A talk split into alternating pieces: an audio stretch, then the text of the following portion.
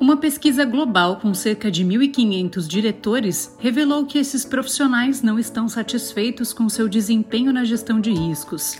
40% dos diretores relataram que suas empresas não estão preparadas para grandes crises, e podemos relacionar esses fatos aos eventos disruptivos mais recentes, como a pandemia e a guerra entre Rússia e Ucrânia. Mas como lidar com essa questão? Cenário Relevante o podcast da CIS. Com os eventos recentes, o mercado passou a enfrentar novos desafios, como atrasos na cadeia de suprimentos e líderes tendo que lutar para que os profissionais voltem a trabalhar presencialmente no escritório. Essa sequência de fatos históricos fez com que a volatilidade nos mercados financeiros se tornasse algo permanente. Temos que encarar os fatos. Vivemos tempos de incerteza e sobrecarga mas é possível driblar essas questões e uma das formas de fazer isso é investir em um gerenciamento de riscos robusto. É o momento de observar o modo como o conselho supervisiona esse gerenciamento de riscos e aconselha o CEO junto da equipe de gerenciamento a lidar com as realidades. Para que isso seja feito de forma eficaz, há prioridades que o conselho deve seguir.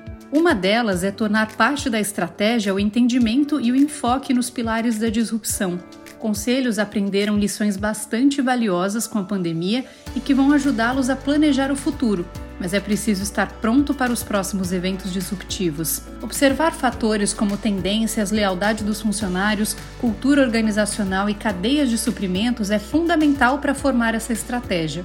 Tendências são poderosas fontes de disrupção e devem ser ponderadas ao tomar decisões e reformular estratégias para aumentar a agilidade e a resiliência da empresa. Com a tecnologia atual, temos dados a nosso favor. Relatórios e briefings são ferramentas poderosas para direcionar decisões e prever crises em um ambiente de mudanças rápidas. Ao avaliar riscos, pense sempre a longo prazo Pense em como esses riscos podem impactar sua organização ao longo do tempo e tente obter uma perspectiva voltada para o futuro.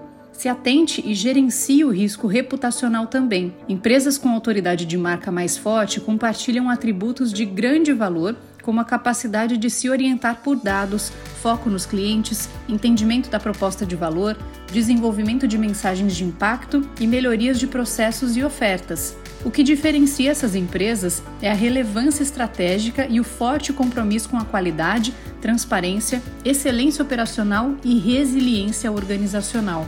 Outra prioridade do Conselho deve ser a de apoiar o CEO no fortalecimento da confiança e alinhamento cultural da empresa, de forma que seja proativa para o momento. Focar em retenção de talentos e capital humano, já que funcionários hoje em dia têm escolhas, oportunidades e mobilidade, buscam propósito. As gerações mais jovens buscam hoje fazer a diferença, e esse é mais um dos motivos pelos quais a gestão precisa ter prioridades ambientais, sociais e de governança. Assim como os cenários, as conversas sobre riscos também mudam com frequência. O gerenciamento de risco tradicional tem a sua base, mas precisa de adequações aos perfis de risco atuais.